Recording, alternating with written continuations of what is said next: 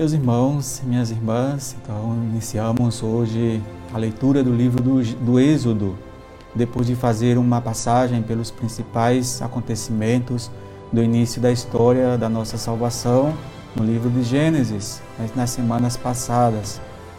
Ali meditamos sobre a criação, o surgimento do pecado, o chamado de Deus aos primeiros seres humanos escolhidos.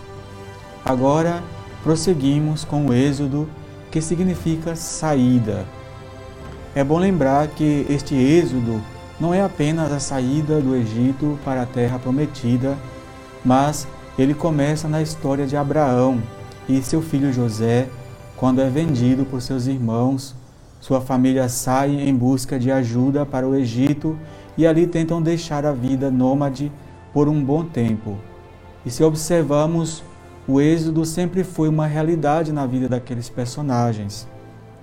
O que nos leva a acreditar que a saída do Egito foi apenas mais uma saída, mais uma de muitas que fizeram em busca de um lugar de paz e tranquilidade. Todos nós, de alguma forma, estamos sempre em busca desse lugar de paz.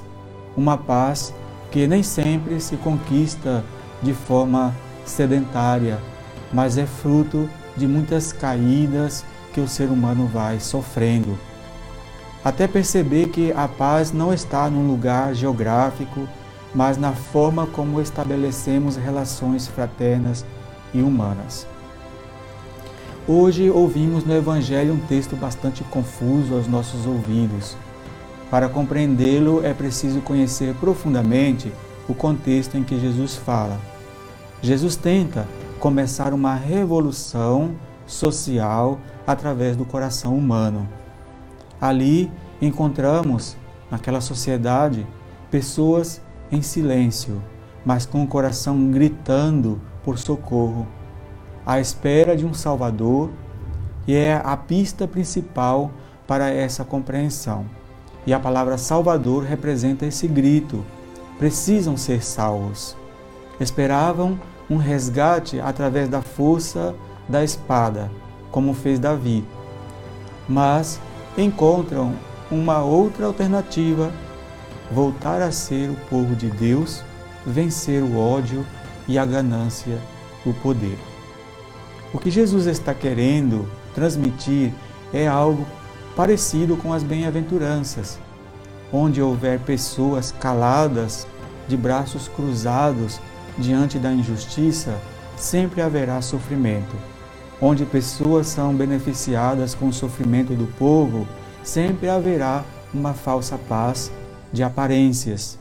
Quem não se arrisca em tentar mudar o coração de pedra dos que praticam o mal, não conhecerá jamais uma vida verdadeira. Essa é a realidade que Jesus encontra no meio do seu povo, um povo trabalhador e lutador que não tinha direito a comer dos frutos que semeou um povo que, em nome da tirania do Império Romano, esqueceu de Deus e passou a obedecer às regras dos inimigos para se manter apenas vivos. Essa era a paz romana, que fazia o povo acreditar que não tinha direito de avançar mais além disso, de sobreviver. Jamais Jesus incentivou a guerra e a violência.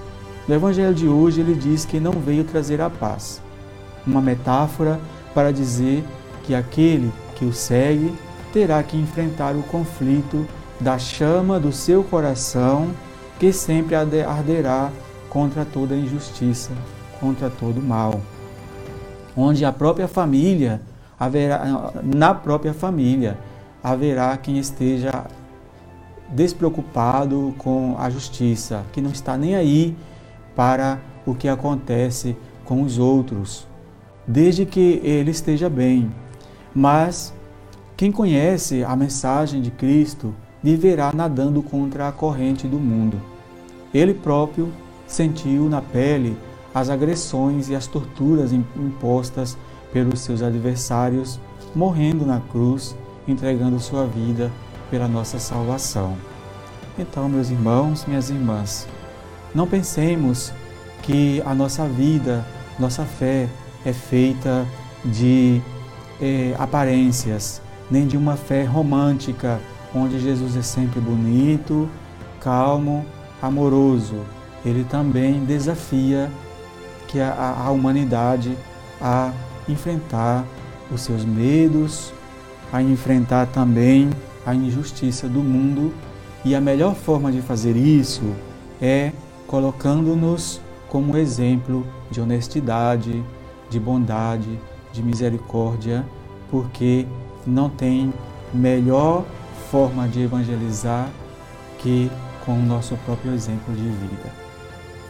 Louvado seja nosso Senhor Jesus Cristo, para, para sempre, sempre, seja louvado. louvado.